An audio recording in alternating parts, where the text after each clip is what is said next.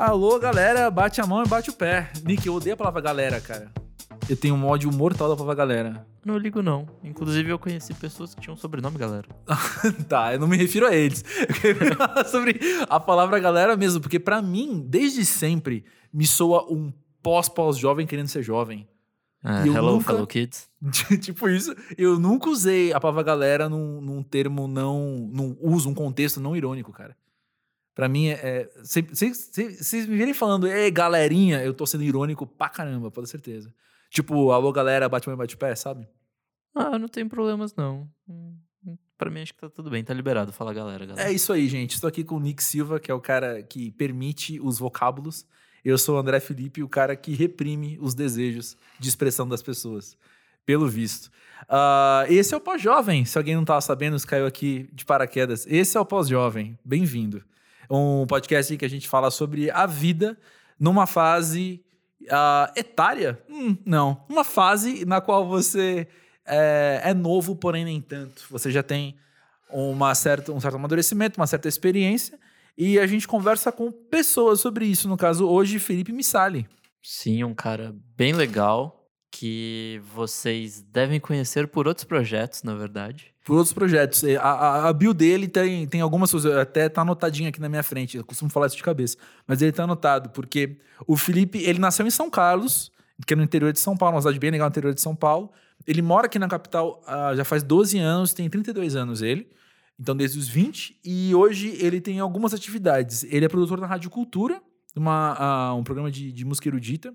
Ele é guitarrista da banda Monza, que é uma banda que eu conheço já faz um tempo. Eu até resenhei o disco deles no Monkey Bus. E ele também é o fundador do Melted Videos, que é um dos meus perfis favoritos pelas, pelas interwebs. Sim, é um dos mais legais e que é impossível não dar risada com tantas coisas de vez em quando de desgraçar a cabeça. Exatamente. No meu caso, é impossível não gargalhar muito alto, na real, e acordar os vizinhos. Eu peço perdão ao pessoal do prédio, inclusive. Mas no assunto de, no, no papo de hoje, a gente falou sobre vários assuntos. A gente conversou sobre confiança, autoconfiança. A gente falou sobre autoimagem também. Uh, também sobre essa multiplicidade de projetos que a gente tem, os propósitos e como a gente se sente a partir deles. E também a gente teve um papo uh, muito franco sobre morte, sobre a nossa visão da morte, como a gente lida com ela. Então, é, fica aí o convite para essa nossa baguncinha afetuosa que é um programa sem, sem roteiro e agora mesmo estou falando tudo isso aqui de cabeça, daí perdão pelos vacilos constantes. Mas é isso, o Pós-Jovem é isso. E o Pós-Jovem é gravado no estúdio Monkey Bus, aqui em São Paulo. O Monkey Bus que é site de música com artigos é, escritos, matérias escritas, também produtor de podcast, produtor de vídeos e produtor de shows, sendo o próximo deles o Cigarettes After Sex pela segunda vez no Brasil. É, vai acontecer dia 25 de agosto no Cine Joia. Os ingressos já estão à venda e acho que é melhor correr porque tá acabando. É, tá acabando, gente. Corre aí. Uh, o Cine Joia é aqui em São Paulo, para quem não, para quem precisar se programar melhor para ver o Cigarettes After Sex, eu tava a primeira vez que eles vieram para cá, foi lá mesmo o show. Foi um show que eu vi as pessoas muito envolvidas e, e eu penso que dois anos depois, um ano e meio, né? Um ano e meio depois, as pessoas vão estar tá ainda mais é, naquela vibe, assim. Então vai ser uma noite bem bonita.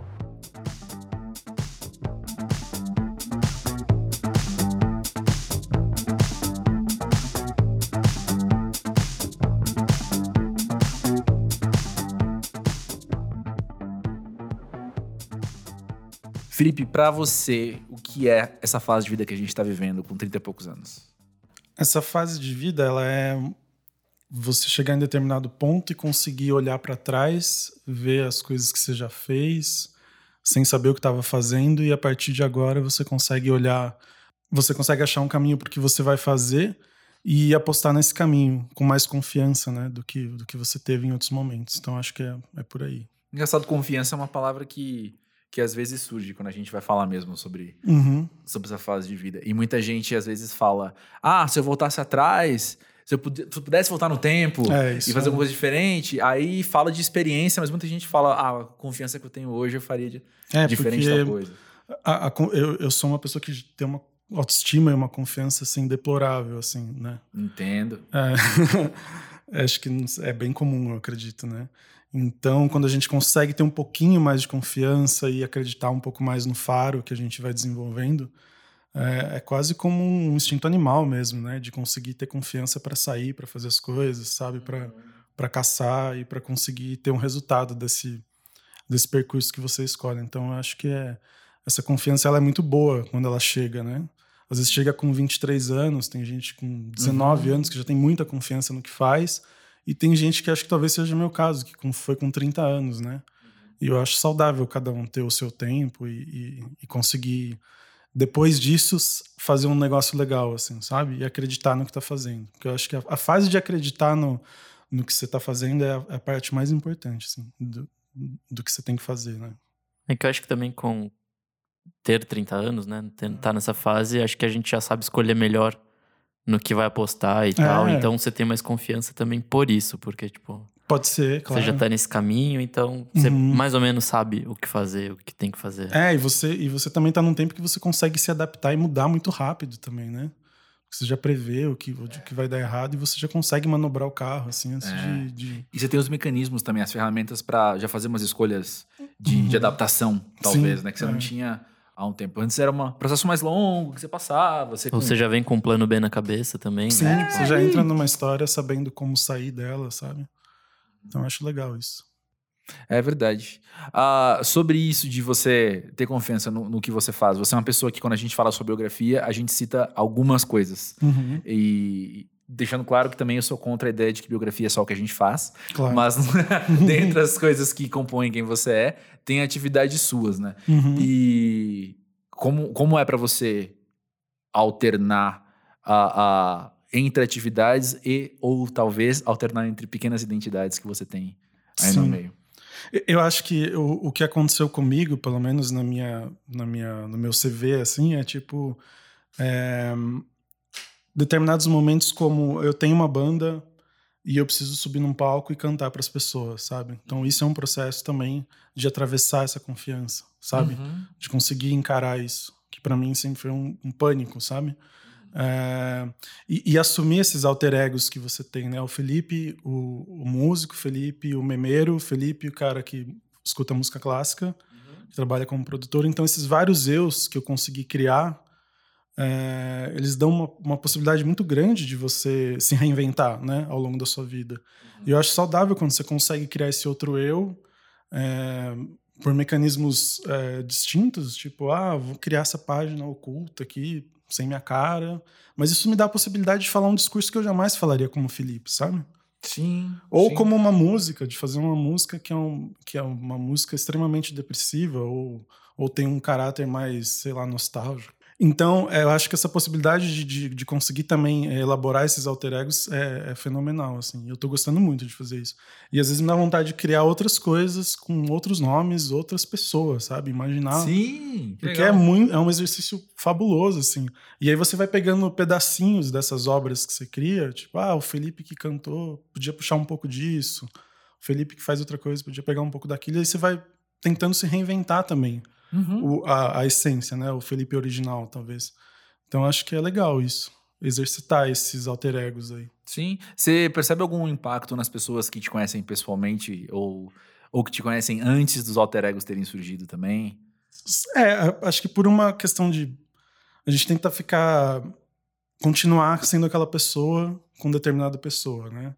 Não tentar sair tanto da curva. Sim. As pessoas novas que eu conheço têm uma outra ideia do Felipe, sabe? Eu acho que o Felipe é o louco, é outra coisa. Então... É, a minha pergunta ia ser, na verdade, por esse, por esse lado, assim, é. como é que isso impacta as suas relações novas, mas eu pensei que pode ser mais interessante falar. É, mas impacta das... sim, mas eu, eu tento não.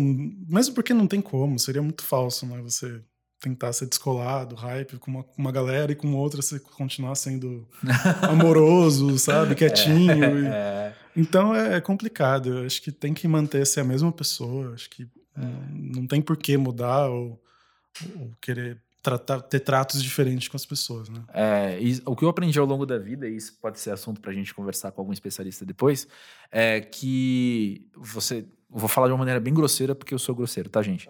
Mas assim, uh, você tem duas maneiras de, de encarar identidade, né? Ou você uh, lapida quem você é de acordo com, com várias várias faces. Então, no trabalho eu sou de um jeito, no outro trabalho eu sou de outro, em casa eu sou de um jeito, tal, tal. E você, você lida com esse multifacetado, ou você se entende uma coisa que você não dá conta às vezes. Sim. Entendeu? Tipo, cara, eu sou isso aqui. Ponto. E aí você vai atravessando os outros. Nossa, mas isso é um processo meio esquizofrênico, não? De, de tentar da se maneira que eu dividir. expliquei, na verdade, não, né? tentar se dividir tanto que, sei lá, você acaba se perdendo no meio de tantas pessoas. Mas aí que tá. É porque eu conheço você e eu e você somos a pessoa que so- nós somos quem nós somos e isso é meio inevitável às vezes. Sim. Tô diagnosticando o Nick sem ter capacidade pra isso. Mas a, a questão é a seguinte: é, é, ao longo da nossa vida tem gente que ah, chega num ciclo, sei lá, chega na academia e na academia a pessoa é o crossfiteiro. Entendeu? O, o assunto é só aquele. E não, às vezes não é só por aquele ambiente, mas é como uma mane- a pessoa se insere naquele ambiente também. Entendeu? Não é que o ambiente pede isso, é que a pessoa se, se desenvolve ali com Você isso. põe a máscara do lugar, né? que você tá Isso. ali pra- E aí tá na faculdade e a pessoa que, que anda com quem lê HQ e a pessoa fala de HQ com aquelas pessoas. E aí não mostra o crossfiteiro. Tá, agora vezes. entendi o que você quis dizer. Entendeu? Faz sentido. Já E fui. aí- Sou muito assim, inclusive. Ah, é? Diagnostiquei errado. Não, de ter essas, esses papos constantes dependendo de onde eu tô. Acho que isso é verdade. Sei, é. É, pra mim também, assim. E, e- a gente percebe isso e. e- Não, porque uma maneira com que eu aprendi isso era de observar as pessoas que, por exemplo. Oi, eu sou fulano, eu sou surfista. O cara é aquilo. Ele já chega e apresenta esse cartão de visitas de identidade muito, muito pontual pra você. Aí passa três meses, ele agora é metaleiro. Aí passa X tempo, ele é o grafiteiro. Sabe? Tem pessoas que, que colocam Vestem essa identidade. isso, e é a momentânea. maneira com. Isso é orgânico pra caramba. É, se alguém olhar pra mim e ver uma coisa dessas, cara, pode ter certeza que eu tô tentando te enganar. Porque eu não sou assim. Eu sou o cara que, enfim, tá vivendo e, e- e- e é uma palavra que eu já usei aqui algumas vezes, mas sendo soma Sim. das coisas que eu, Sim. que eu acabo desempenhando. Eu sempre penso nisso também, às vezes essa questão da. Eu sempre fui um cara muito regular, por exemplo, que anda de jeans e camiseta e tênis, sabe? Sei. Desde a fase que eu tinha 10 anos até os 30, assim. Eu nunca tive a necessidade de fazer uma tatuagem para me colocar em determinado lugar ou usar determinada roupa para parecer estar conectado com tal lugar. Eu sempre gostei de música clássica, de rock, de bagaceira, de funk, mas eu nunca vestia esse, esse sabe? E eu acho que você tentar também, era o que você estava falando, sabe? De, de tentar ficar construindo essas coisas, de tentar somando identidade e apresentando para o mundo, e jogando para o mundo, olha, eu sou assim, eu sou assado, agora eu gosto disso, sabe? Eu- é uma coisa que eu também não entendo, assim, né? Não é- não é questão de julgar quem faça isso, né? É, isso é importante ser dito, porque na verdade é muito natural da pessoa, né? É, E- natural você querer se apresentar para o mundo, né? Isso. Você rebater para o mundo como um espelho o que você está sentindo naquele momento, assim. Mas eu nunca nem consegui chegar nesse ponto, assim. E eu já me perguntei muitas vezes, porra, por que, que eu não me permito fazer uma tatuagem, sabe? Por que, que eu não Uhum. me permito cortar, raspar o cabelo, sabe? Essas coisas que você fica se perguntando por que, que você se poda tanto com determinadas coisas para tentar não...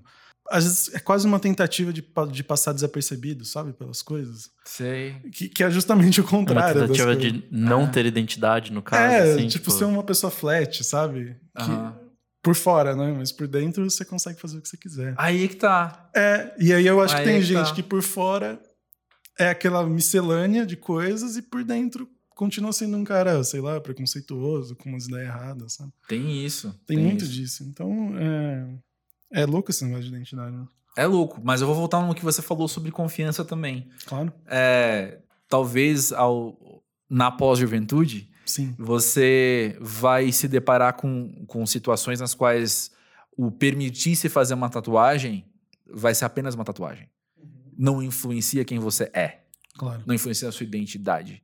Né? Ou raspar o cabelo, como você falou. Ou usar o contrário do que for jeans e camiseta, que eu não sei qual é na minha cabeça agora. Sim. Mas, sabe, usar o oposto disso. É, é, no fim das contas, isso não vai, não vai influenciar quem você sente que você é, Na sabe, por essência, dentro. é. Vamos ler um depoimento que tem um tanto a ver com isso? Que chegou da gente. É, ele chegou anonimamente de uma mulher de 36 anos de Salvador. E eu gostei muito que, que o pós-jovem chegou na Bahia. Não que eu imagin, não imaginasse que ele fosse chegar, porque, porque a Bahia é logo ali. Mas porque Bahia, melhor lugar do Brasil. melhor lugar do Brasil, o Nick teve lá pessoalmente faz. Não faz tanto tempo assim. Uns. Que quase um ano. Um ano não é nada pra quem é pós-jovem. E aí, voltou apaixonado pela Bahia e faz muito sentido. Qualquer dia eu tô lá também. É, ela diz o seguinte: Passei boa parte da vida com sérios problemas de autoestima, criticando a minha imagem de forma severa e constante, evitando ao máximo me olhar no espelho, sempre me criticando, muitas vezes em voz alta, quando vi o meu reflexo. Ano passado, fui diagnosticada com carcinoma espinocelular de conjuntiva, um tumor maligno no olho direito, e por mais que o oncologista durante todo o tratamento tentasse me tranquilizar sobre a evolução positiva do meu quadro, não conseguia deixar de pensar em todas as vezes que evitava me olhar ou, ou que quando me olhava apenas via as minhas imperfeições. Precisei passar por um susto para me ver com mais carinho e ter mais amor por mim. Eu literalmente pedi perdão ao meu corpo por tudo que eu fiz contra ele e hoje procuro diariamente formas de reeducar a visão que eu tinha sobre mim. Eu trouxe isso aqui também hoje de propósito, digo, de propósito nesse episódio, não no próximo, porque no episódio anterior com a Lívia Fernandes, a gente falou, ela trouxe muita questão sobre a autoestima da mulher, a autoimagem da mulher, e eu e o Nick ficamos quietinhos, escondidos demais com a nossa experiência também. Mas é saudável a gente ser confrontado com uma história dessas que a, que a amiga trouxe. Uh, eu tenho, não é segredo para ninguém, até porque eu já falei aqui, eu cresci ouvindo o quanto eu era feio. E aí, como isso não vai entrar na sua cabeça? Como isso não vai te, te, te influenciar negativamente, né? E fazer as pazes com o espelho, pedir perdão pro seu corpo da maneira com que você olha, eu não acho que eu tô nesse nível. Eu não acho que, que eu consigo pedir perdão pro meu corpo. Uma coisa é, como a gente falou aqui naquele episódio, é, naquele episódio, no episódio 1, gente, com a Liz Soares, quem quiser ouvir. É, mas eu não, eu não sinto hoje, aos 34 anos, que eu preciso pedir desculpas pelo corpo que eu tenho. Eu não sinto que eu preciso pedir desculpas pelo espaço que eu ocupo. Mas eu não consigo olhar para mim e estar 100% em paz. 100% falando, é, não, beleza, é isso aí e tal. Eu olho para mim e falo, não devo desculpas a ninguém, mas se eu pudesse escolher, mas se eu pudesse escolher, muita coisa aqui seria diferente. É que acho que no caso ela tava pedindo desculpas a ela mesma e não e não nesse sentido de tipo pedir desculpa ao mundo pelo corpo dela. Sim, não, mas exatamente isso. E eu não tô nesse nível. Ah, sim, sim. E eu não tô nesse nível. Eu não, não, não, não acho. Eu, eu, eu, eu não peço desculpas pro mundo pelo corpo que eu tenho, mas eu não acho meu corpo imperdoável. Ah, mas acho que ninguém acha. Será? Eu, bom, a história dela diz o contrário. É. Ela precisou passar pelo susto Sim. para estar assim. Eu vou dizer que ninguém eu, eu, vou dizer que, que, se todo mundo tivesse a oportunidade de mudar uma coisa no corpo, todo mundo mudaria. Talvez não seja arriscado uma afirmação dessa. Vai ter três, quatro fulano falando, eu não, mas enfim. No geral, a, a gente tendo poder de escolha, a gente tendo o poder de, de, de moldar alguma retocar, coisa, retocar alguma coisa, a gente retoca. Hum. Seja meu. Ah, sei lá, seja o que for. Mas. Mas uma coisa que. que eu, um processo que eu passei mental que, que me ajudou a, a, a, tá, a não estar tá tão mal, a estar tá menos pior, sei lá. O processo que me ajudou é, foi, ironicamente, não é. O, o Flip também conhece pessoalmente hoje, não vai ter essa experiência, mas eu sou. Porque eu tô com um corte de cabelo bem engraçado, bem, bem pós-pós-jovem. Mas o meu cabelo é uma coisa que as pessoas começaram a elogiar muito de um tempo para cá, principalmente amigos da nossa idade, porque a grande parte dos meus amigos que tem 30 e poucos anos tá ou sem cabelo ou com muito cabelo branco. E eu tô com muito cabelo e com cor natural e eu decidi que eu não vou pintar e acabou. Nunca na minha vida por causa disso. Quero viver. Isso é outro assunto. Voltando. O que eu ia falar é o seguinte. Uh, de repente, quando eu tinha 29, 30, eu comecei a ver os meus amigos que sempre, sem querer, me deixavam mal pelo meu corpo, porque estavam falando, reclamando do corpo deles, o corpo deles era um corpo que eu queria ter é, de repente tava olhando para mim e falando, cara, seu cabelo é muito da hora. Cara, eu gosto muito do seu cabelo. E isso me deu um senso de permissão, sabe? Me deu um senso de, de, de poder olhar pro meu corpo e falar: olha só, pelo menos tem uma coisa aqui que eu vou falar. Meu cabelo é da hora. Que não sou só eu que tô falando. É, eu tô tendo essa. Resposta Essa resposta das pessoas. Melhor ainda seria se eu tivesse chegado a essa conclusão sozinho. Uhum. Não é minha história, não foi o meu caso eu a, a, confiança não entrou alto. Mas é, é um pouco raro, né? As pessoas elas abrem a boca, geralmente elas não, não, te elogiam, né? É uma coisa. Parece que elas têm. não querem falar para você que você faz bem uma coisa, ou que você tá bonito, ou que você tá bem arrumado, ou que você acertou em determinadas coisas, porque não convém às vezes, né? É. Geralmente não convém. A gente não tem esse hábito de entrar, sair de um restaurante que a gente comeu bem e escrever um e-mail, ou agradecer o chefe, ou fazer qualquer coisa.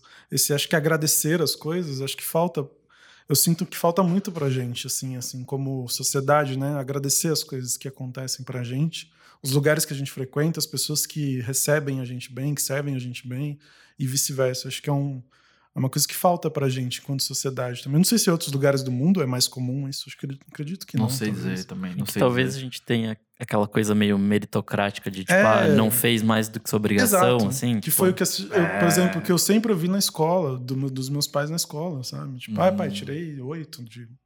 Fez mais nada que obrigação, sabe? Fiz tal cara, não fez mais nada que obrigação. Eu cresci Mas- assim também. É, todos nós. Então são essas coisas que a gente cresce e vai carregando para sempre. E a gente, quando a gente não, não é presenteado, a gente não costuma dar presente também, né? Então eu É. acho que é bem por aí.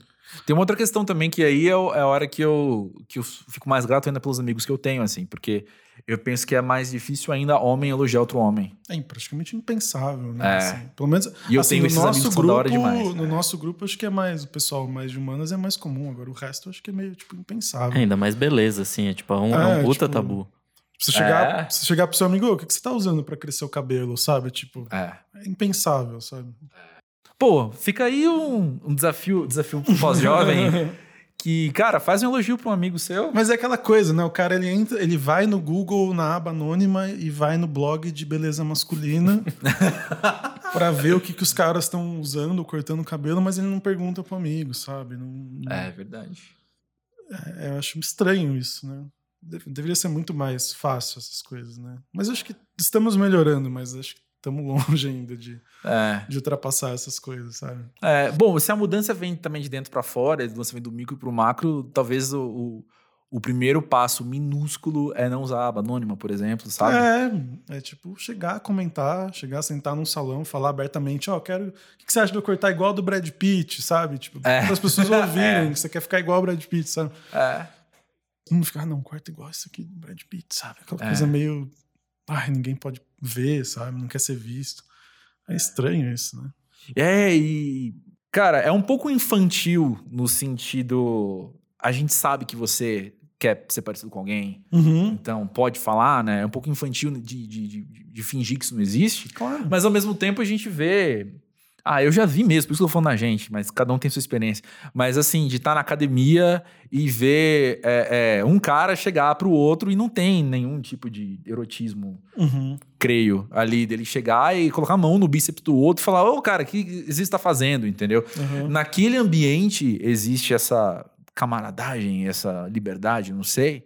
Mas, na real, no, no seu amigo está no bar, você pode falar também, entendeu? Sim. Do cabelo dele, ou da barba dele, ou da roupa dele, ou do bíceps dele, sabe? É, eu acho que tinha que ser mais tipo, tranquilo isso, sabe? É, Bem mais. é. Tem uma outra questão aqui nessa história que me chamou a atenção, e eu penso que, que enquanto pós-jovem, a gente pode fazer essa escolha, que é a gente cresceu ouvindo essa máxima, que ela é muito verdade, mas por ela ter ouvido muito ela, ela pode perder um pouco o, Parece um clichê. ela é um, vira um clichê, pode perder então o impacto que ela tem, que é você só dá valor quando você perde. E acho então que a gente pode fazer a escolha de, de valorizar antes de perder alguma coisa, sabe?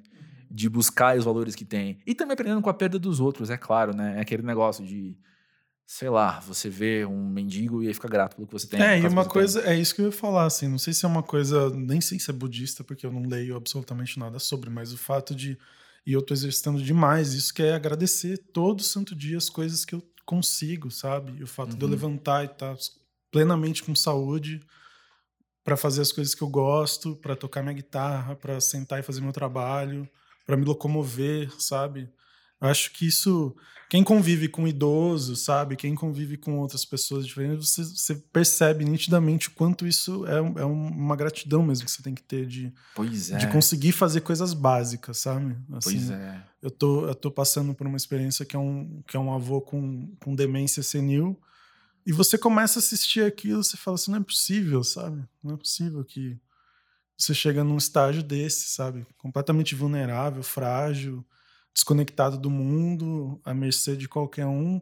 Isso te faz, isso é uma experiência, assim, é um susto que me faz pensar hoje, com 30 anos, em como eu vou chegar lá, sabe? Sim. E repensar meus hábitos alimentares, repensar meu estilo de vida, sabe? Isso é importante também ver essas coisas e, e agradecer mais uma vez pelo, pelo que você tem, sabe? Acho Sim. importantíssimo. Sim.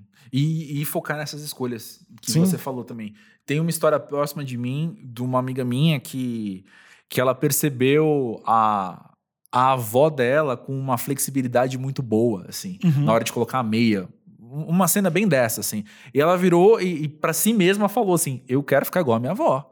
Sabe? Então, que escolhas eu posso fazer hoje É. que vão refletir naquilo? E aí ela começou a fazer pilates, Porque por exemplo. até aos 30 você acha que você é invencível, né? Você é um super-homem, que nunca nada vai acontecer. E foi o caso desse relato dela, sabe? Dessa menina. Tudo bem, ela, ela, ela tinha um corpo, ela não gostava esteticamente do corpo, mas ela não tinha um corpo, tudo bem, normal, sabe? Tudo funcionava, não, não impedia ela de trabalhar. Agora, quando você chega numa situação de doença, você tem que atravessar aquilo, sabe? Aí é, aí é complicado, assim. Eu acho que realmente se dá valor para as coisas, sabe? Pois é. E, e talvez o fato dela não ter se punido ou se castigado esse tempo todo, eu acredito até que às vezes. é, eu acredito muito que esse estágio mental que as pessoas ficam, esse mantra, né? Eu me odeio, eu sou feio, eu sou um lixo, sabe? Eu, eu realmente acredito que isso te afeta fisicamente, sabe? Isso te abate fisicamente, como pessoa. Você perde o vigor, você perde brilho. Tem gente que é muito sem brilho, né? Que você Uhum. passa, e tem gente que é muito sem Uhum. brilho, assim, sem vontade de viver, né? Eu, por muito tempo, fui assim, sabe? Sem, sem brilho. Assim, hoje eu começo a ver que eu tô até mais otimista e feliz com a idade, assim. Isso é uma coisa que eu noto muito, assim, que eu tô ficando muito mais otimista com as coisas. assim. Eu tenho me sentido assim também. É? de- Eu não sei porquê, assim, porque tá tudo conspirando pra dar errado, né? Eu não sei porquê, não sei porquê você sente. Sei lá, é meio que virar, virar a chave, porque, tipo, a gente já viveu um tempão sendo pessimista E aí, e continua. isso meio que não levou a nada. Tipo, Sim. hum, ok, a gente tá onde tá e tá tudo bem, Uhum. mas, tipo, não tem mais nada a se ganhar disso. Então, por que não tentar o outro lado? Tentar É, o outro mais- lado da moeda, sabe? Tô mais por esse lado, assim, de, de vamos ver qual é, assim, sabe? E eu tenho sentido que estar mais aberto pra essas coisas da vida, tipo, tentar ser mais é, otimista, proativo, que seja, sei lá. Uhum. Sei lá, é é muito estranho falar, tipo, ah, a vida te recompensa de alguma forma. Porque Mas não, é. é... seus atos, mas enfim. A vida te recompensa, sabe? Tipo, ser otimista acho que gera coisas boas no fim das contas. Por mais Sim. que seja só na- dentro da sua cabeça, pelo menos pra mim tá rolando, assim, tá sendo legal. Não, e você vai começar a juntar gente um pouco mais otimista também perto de você, sabe? Isso é ótimo, isso é ótimo. Porque geralmente quando você tá mal, fica só os zona de conforto do seu lado ali, tipo, ah, vamos fazer, vamos não sei o quê, blá, blá. E aí quando você acha um pessoal mais legal, assim, mais, ah, vamos acontecer, vamos fazer, vamos executar, vamos realizar, sabe? E a realização vem muito disso também, né? Quando você consegue chegar nesse ponto de juntar confiança com otimismo, sabe? Juntar essas pessoas que estão próximas, vocês, fazem um projeto, sabe? Tipo, Vocês Uhum. estão fazendo agora um, sabe? Uhum. começando, então é legal essas coisas. Eu acho. Eu, eu, eu tô gostando, assim, sabe? Por muito tempo eu fui muito relutante, sem falar, ah, não, vai dar errado. Mas não dá, tipo. Se der também, começa de novo, sabe? É. Um- Uma outra questão aí também tem a ver com. Sobre isso exatamente que você está falando. Tem a ver com. Talvez as suas métricas do que é dar certo ou dar errado também podem mudar um pouquinho. Pode ser De de, projeto para projeto e também no geral, Uhum. né? adaptar, né? Suas expectativas. e- Exato. Que acho que quando você é mais novo, você tem essas metas megalomaníacas e, tipo, vou dominar o mundo com esse projeto. É, Hoje em dia você você- tem, você tem também a ideia dos seus pais, né? Tipo, Sim. Que era você estar de terninho e gravata ali na Paulista, sabe? Ganhando 20 mil por mês. Você não vai estar, sabe? É. Ou voltando só no, no- nessa questão da, da sua megalomania ali, também tem a ver com, com umas métricas muito da sociedade capitalista, que é só é, é, fazendo isso, talvez não tendo de, de, de terno gravata na Paulista ganhando 20 mil, mas fazendo isso e ganhando 20 mil, sabe? Sim, Uma, com, com 19 milhões de seguidores, sabe? São essas métricas bem, sim. bem definidas que a sociedade joga na gente, né? É. Que Des- pros nossos pais era muito claro. Ou você faz esse caminho, ou vai estar tudo errado na sua vida, sabe? Tipo, É. Não tem chance de dar certo. E você saindo de casa, você se apega a essa. A isso, né? E aí você descobre sozinho que não é assim, que o mundo não é tão difícil assim, não é tão dividido assim entre o bom e mal, né? Porque também pai tem muitas essas coisas, né? Isso aqui é o bom, isso aqui é o ruim. Nunca chegue perto disso, sabe? E eu não acho. Eu acho que você tem que ir lá ver o que, que é o ruim, volta pro bom, tira uma média, sabe? Porque não existe essa coisa maluca que inventa. Você determinar o que é o ruim para você, o que é, é bom para você. Tipo, nossa, e aí você enfiar o dedo na cara dos outros e falar isso que tá fazendo errado. Tipo, sei lá, acho complicado isso. Então, tentar não ser tão duro assim também, né? Essas, essas linhas que colocam, assim, acho importantíssimo. Né? De... É. Eu quero voltar nesse assunto, eu quero voltar um pouquinho no assunto do que a gente falou de, de atividades, realizar atividades, mas antes eu quero só concluir essa questão do depoimento agradecendo a pessoa que mandou, é, agradecendo pelas palavras e pela atitude de, de contribuir aqui na conversa. E fica para todo mundo também essa questão de dessa última frase dela. Hoje procuro diariamente formas de reeducar a visão que eu tinha sobre mim. Uh, quero só jogar um foco no reeducar. É, é, de fato um processo contínuo e é de fato um processo de mudança. Né? Uhum. Ah, é aquela coisa que a gente falou com a Roberta também, de se redescobrir, né? Tipo, é. Que é um processo constante e todo dia você. Não que você vai estar redescobrindo coisas novas, mas você vai estar percebendo coisas novas sobre você mesmo, sobre o mundo e tal. Acho que tem um pouco disso. Uhum. Exatamente. Voltando então ao assunto das atividades, uh, pensando também no que a gente já conversou das identidades múltiplas por, por conta de atividades múltiplas, né? Mas você tem a, su, a sua, o seu exercício de uma função que é a sua principal fonte de renda, sendo o trabalho na rádio. Sim. Né? O, a gente conhece o cenário de banda independente, a gente sabe que a Monza não é o, a sua fonte de renda. E, e, eu imagino também que Melted Videos, por mais que muita gente curta, também não reverta em grana. Sim. A, a, a, a ponto, ponto, de ser de, ponto de considerado ali, de você depender Sim. disso aí. Uh, eu tenho eu tenho um processo semelhante, não só com o pós-jovem, mas com música para ver também. E que, que, enfim, por mais que entre algum dinheiro, às vezes quando, é, essa coisa não, coisa. não é minha. Também é minha tenho base. vários projetos que não me dão dinheiro. E é o que eu ia falar exatamente essa palavra, que é uma coisa que eu não sei a experiência de vocês, mas pessoas à minha volta, às vezes. A, a, as pessoas estão, principalmente as pessoas com terno na Paulista ganhando 20 mil, é, me perguntam com essa dificuldade de entender por que, que eu estou fazendo isso e como que é isso. Mas é um hobby seu. Eu não sei chamar isso de hobby. A palavra que eu, que eu adotei é de projeto. Não, projeto meu, isso é um projeto. Porque tem 100% a ver com a minha vida profissional também, tem 100% a ver com, com a minha carreira no que eu entendo de minha inserção na sociedade, uh, do que eu devolvo para a sociedade, do que eu estou aqui, enfim, fazendo o mundo girar também, dando a minha contribuição para o mundo girar também. E, mas ao mesmo tempo, não, posso estar errado. A minha leitura de hobby, ela é muito ligada a lazer, ela é muito ligada ao que você faz no tempo livre, no, no, no ócio mesmo, entendeu? É, tipo, isso, pelo menos o, o pavê para você é tipo um segundo trabalho, assim. Não, é, e todos os meus trabalhos vêm, vêm dali, na verdade. Todos os meus clientes e, e por aí vai. Quem quiser contratar, pessoal, depois eu passo contato. Mas, hashtag chances, hashtag oportunidades. Mas como que vocês lidam com esses muitos projetos que vocês têm e, e perante os outros mesmo, né? Das respostas dos outros e expectativas dos outros? É, que, que, nem eu, o meu principal projeto, lógico, é o da rádio, que é onde eu fico basicamente nove horas do meu dia na função, né? Entre trabalhar às oito horas e uma para ir, uma para voltar. É, então eu não deixo por, por, uma questão de estabilidade ali, é, e, e, não tem como. O projeto com a banda sempre foi um projeto despretensioso, porque é Seria louco da minha parte falar assim: ah, eu vou ganhar muito dinheiro com o que eu faço, com esse tipo de rock que eu faço. Exato. Se quisesse, eu não sou lunático, faria outro som. É, eu não sou é. lunático de falar assim: ah, minha banda vai dar muito certo, sabe? Tipo, vou largar meu trabalho. Tipo, isso, gente, é, acorda, né? Tipo, é um, eu encarei por muito tempo como um hobby.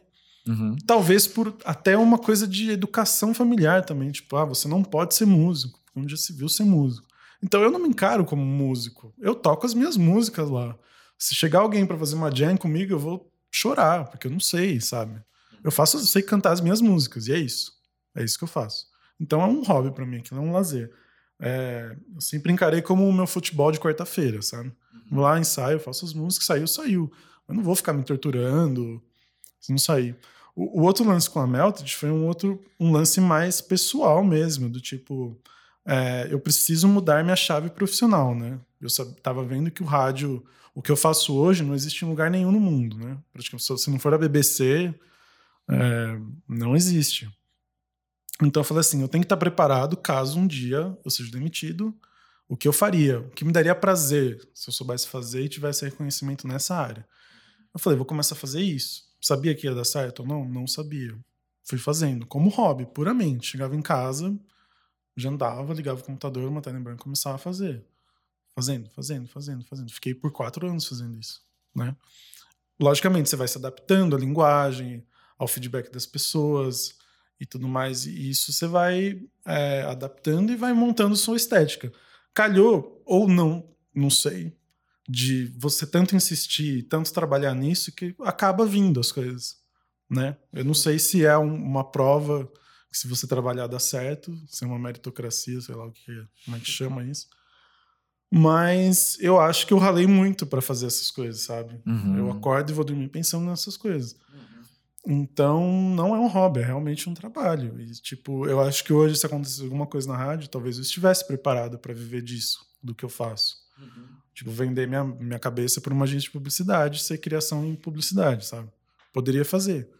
Então, eu acho que o que eu quis fazer, me provar, é, de que eu consigo fazer outra coisa, eu acho que eu consegui. Pelo menos eu adquiri a confiança que eu não tinha lá atrás. Do tipo, se acabar a rádio, eu morri aqui, você é um desempregado no, no mercado de rádio e TV, sabe? Eu acho que hoje eu me sinto mais seguro e eu acho que talvez eu até esteja num ponto limite que eu tenho que decidir as coisas, sabe? Se eu fico lá no meu empreguinho da cultura ou se eu realmente mudo a chave, ligo no 10 e, e toco com tudo, sabe? No outro lado. Eu ainda tô pensando sobre isso, assim. Então acho que foi bom esse hobby que virou um, que era um lazer, que virou uma, uma, um ponto de confiança, de trabalhar minha confiança, é quase um foi quase um processo terapêutico para mim, assim. Ao longo, talvez tenha funcionado tanto quanto se eu tivesse feito terapia, sabe?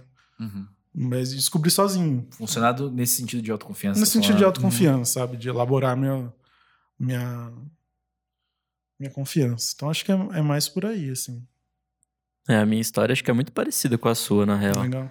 É... Só que o meu eu dei esse passo seguinte, na real, porque Você passou. em algum momento eu estava infeliz em São José, e aí criei um blog. Boa. E aí, blog, tipo, deu uma crescidinha e tal, e aí acabei parando no Monkey Bus por causa desse blog. Legal. Então, meio que foi isso, assim, tipo... E aí, depois, é esse rolê todo de podcasts, que agora também, tipo, criei um novo que tá crescendo, que inclusive que você participou, né? Vamos falar Sim. sobre música. Então é meio que isso. acho Bem que legal, eu- pessoal. Segue lá. Qual que é o É. arroba mesmo? É, arroba podcast VFSM. Então pronto.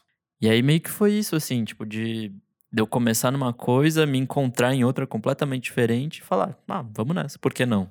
É, então, eu- talvez eu, eu falte pra mim essa, esse ponto de falar, ah, não, agora acho que é a hora mesmo, sabe? É que também junto dos 30 e poucos anos vem todo o resto, né? Que é tipo ter uma casa, ter uma, ter uma, uma mulher e ter um cachorro e ter um monte de conta, isso acaba pesando, né? Não- É, no meu caso eu era novo e teve o rolê também É. de meio que tudo dar errado. E aí surgiu isso, eu falei, opa, vamos Então nessa é isso, direção. é. E aí, com certeza, acho que com essa mudança tão brusca nos 30 é bem mais complicado de, É. de você dar esse tiro no escuro e Mas eu acho ainda acho que, tipo, antes agora do que com 37, 40, Sim, sabe? sim. Porque eu acho que geralmente não que estamos condenados à, à velhice, né? Mas é, acho melhor agora, se for. É, quanto menos variáveis na sua vida você tiver, mais fácil é Uhum. você tacar um projeto mesmo, Sim. né? Eu também, eu não sei, eu tenho 34 agora, eu não sei é, se eu vou ter filhos daqui X anos, e aí eles vão tomar o tempo que eu teria pra fazer um podcast, por exemplo, entendeu? Com certeza. Né? É, ou, se- ou, em outras palavras, se eu tivesse filhos hoje, não sei se vocês assistiram o pós-jovem, entendeu? Pois é. Isso é outra coisa também que começa a pegar muito, né? Tipo, a gente ocupa todo o nosso tempo livre com projetos, né? A gente Uhum. basicamente não descansa. É louco isso, porque a nossa geração ela não descansa, né? A gente tá sempre inventando coisa, falando, querendo sair, discutir. A gente não vai para casa, assim. Tudo bem, tem, tem pessoas que vão. Mas é difícil a gente ter uma rotina mais calma, né? De, tipo, fazer as coisas, ir para casa, curtir a casa. A gente quer sair fazendo, arrumando, blá blá blá. é, que a gente tinha falado na edição com a Amanda de não se permitir o ócio. Exato. Também. Que é, tipo, é isso. Você vive nesse 220 o tempo todo e, tipo, Sua cabeça é milhão. é, você não, não não pega um momento para parar e para dedicar a você mesmo, sei lá, para meditar que seja. E sabe? a gente sente até culpa, às vezes. Eu sinto culpa, às vezes eu tô parado, não tô, sabe, prospectando alguma coisa. Nossa, 100%. 100% culpa. É muita culpa, mas sei lá, né? Que, que, que, que, que coisa que a gente cruzou ali que a gente sente culpa. Eu acho um pecado isso. Mas... Ah, eu, eu já tô no momento que eu tô bem, bem tranquilo quanto a isso e os momentos que eu posso aproveitar de Legal. tipo. Ah, vou pegar esse, esse dia pra não fazer nada. Sei lá, nem jogar videogame, que seja, sabe? Vou ficar deitado É, na cama agora eu, pensando eu na vida. também tô sacando, tipo, meus pontos de ansiedade, assim. Quando eu começo a crescer, tipo... Quando eu olho, eu tô mastigando muito rápido, assim. Aquela coisa, tipo... Uhum. Porque eu preciso andar logo, assim. Então eu falo, não, para. Para, Felipe. Porque, tipo, É. não tem nada que não possa esperar você terminar de comer um prato de comida, sabe? Que é, tipo, É. come sua comida. Tipo, termina. É, a, gente, a gente vive numa ansi- de- ansiedade tão grande, É, assim, tipo, sempre era- pensando no futuro. E fala, cara, vive hora que você agora. vê, você tá com a perna É. assim, né? Vibrando. Nossa, você tá me descrevendo de uma maneira que você não tem noção, cara. Não, mas eu, eu sabe por quê? Eu comecei a ter problemas de saúde. Tipo, isso afetou. Eu tô sem fazer show, por exemplo, há- desde janeiro. Uhum. Eu sempre tive um- um- uma doença que é muito comum que chama desidrose, que são microvesículas de água, de bolha de água na mão, que ela dão em situações de pico de estresse. Assim. Entendi. E eu tô sem tocar por causa desse dedo aqui que, tipo, simplesmente explodiu por conta de estresse. Porque eu tava, do- desde o ano passado, eu comecei a pegar uma onda muito grande de trabalho, de freela, não sei o quê. E aí estourou, assim. Tipo, eu sempre tive, mas era muito manso, assim, sabe? Aí veio com tudo, assim, e eu falei, nossa. É, isso tem a ver com a gente tá falando do corpo, das coisas afetarem o nosso corpo, né? Eu sou, Sim. eu sou muito holístico, me tratei a vida inteira com homeopatia, julguem como quiserem.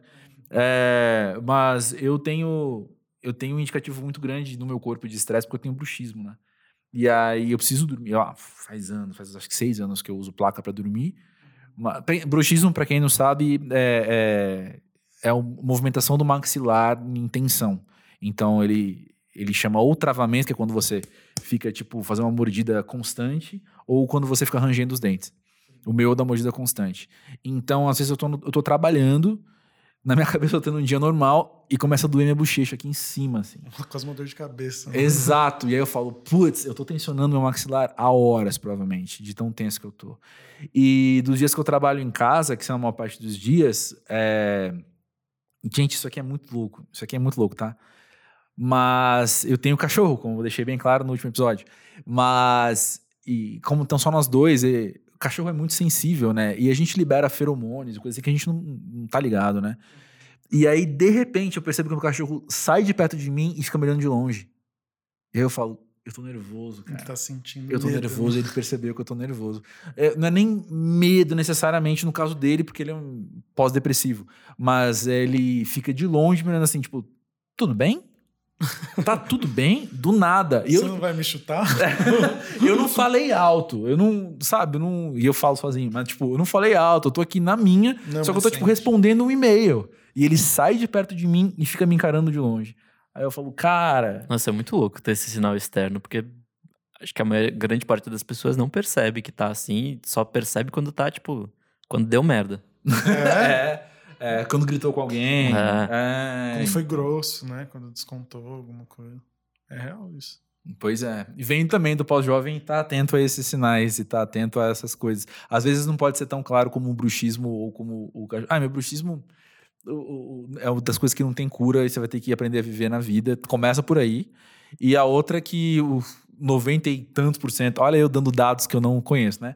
Mas assim, grande uma parte dos. Grande maior parte. Eu tô uma beleza hoje. É, quase todos os casos de bruxismo têm a ver com ansiedade, ponto. E, e uma coisa que eu sinto, assim, tendo esse feedback na página de, de meu público é basicamente 18 a 25, assim, né? Grande parte é um público feminino, praticamente 60% é mulher, assim, né? E quando eu abro é, espaço para pergunta, assim, né?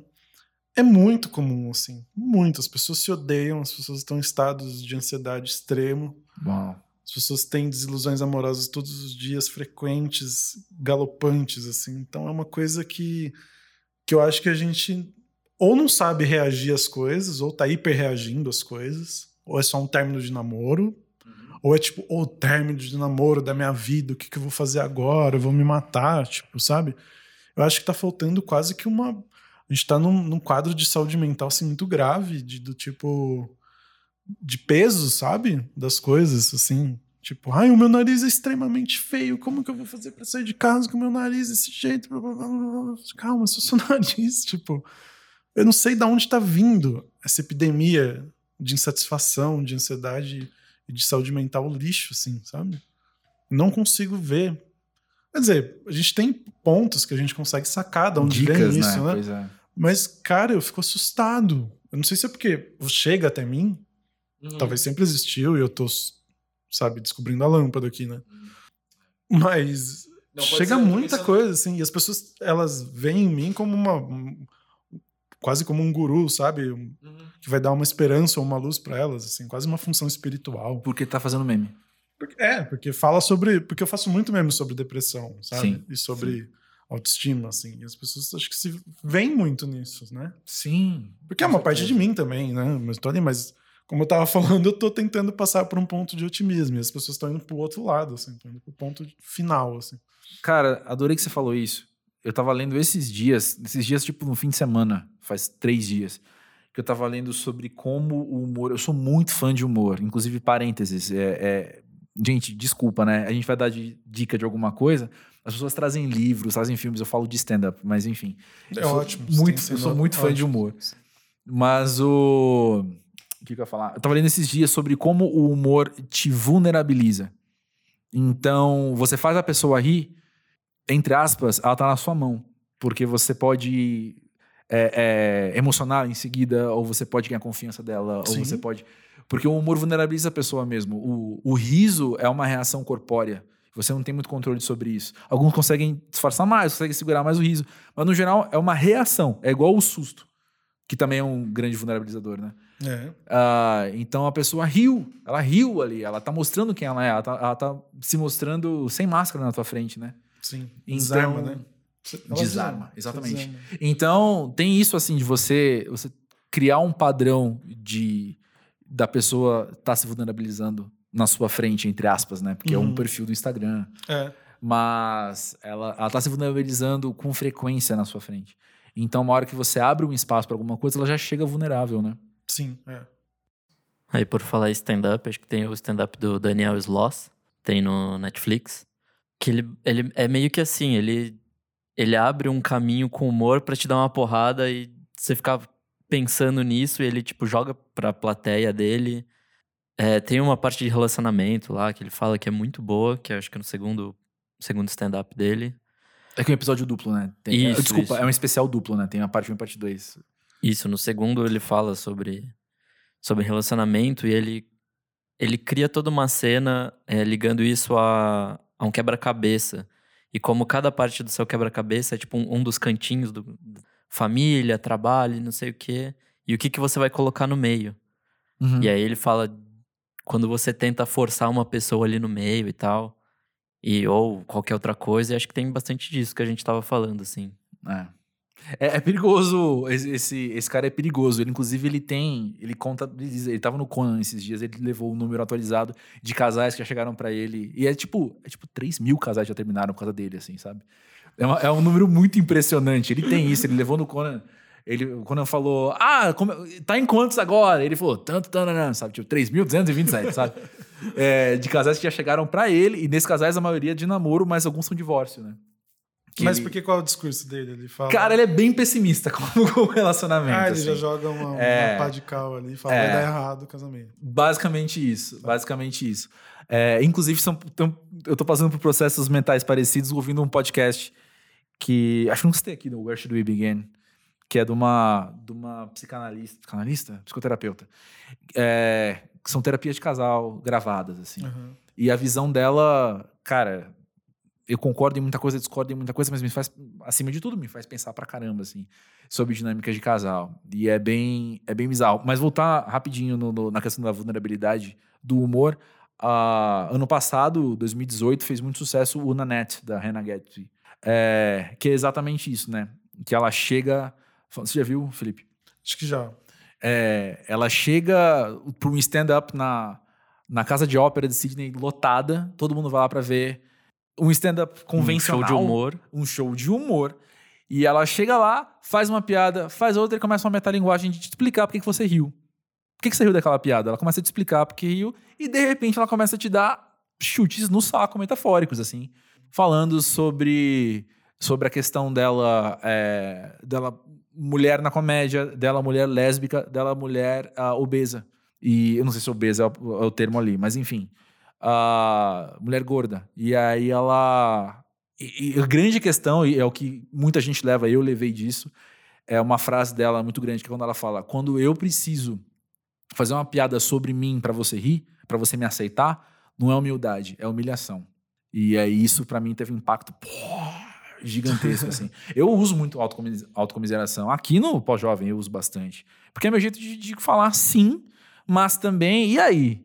Será que eu tô sendo humilde ou tô, tô me humilhando para ganhar sua atenção? Eu preciso me questionar isso porque faz. Se é, eu parei de fazer piadas autodepreciativas. É. É, é uma das minhas metas dos 30 anos foi isso. Boa. Verdade. Boa, boa. Ótimo. Que legal. Orgulhoso de você, cara. Gostei. Já tava orgulhoso porque você começou a tomar café.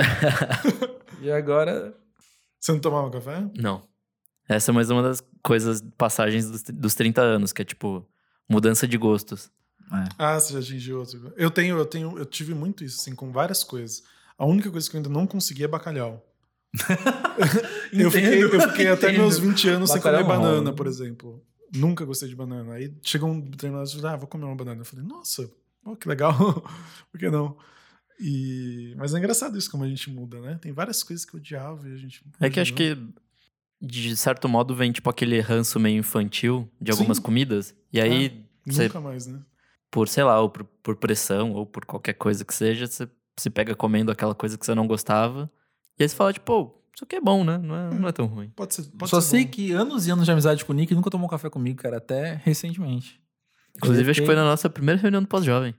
Foi. Olha, é verdade. Mas você tá virando especialista em café ou não? Não, não, não. Ah, eu, eu só tô tomando. não tô Porém, de café. Porque tem gente que entra com tudo. Então, né? conhecendo o Nick, eu acho que existe essa possibilidade. Eu acho que não, eu parei na cerveja, nesse, nesse quesito. Então tá.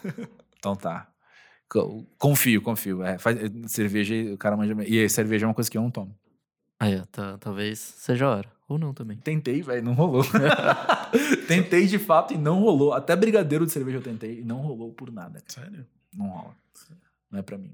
Bom, perdendo nada. é isso aí.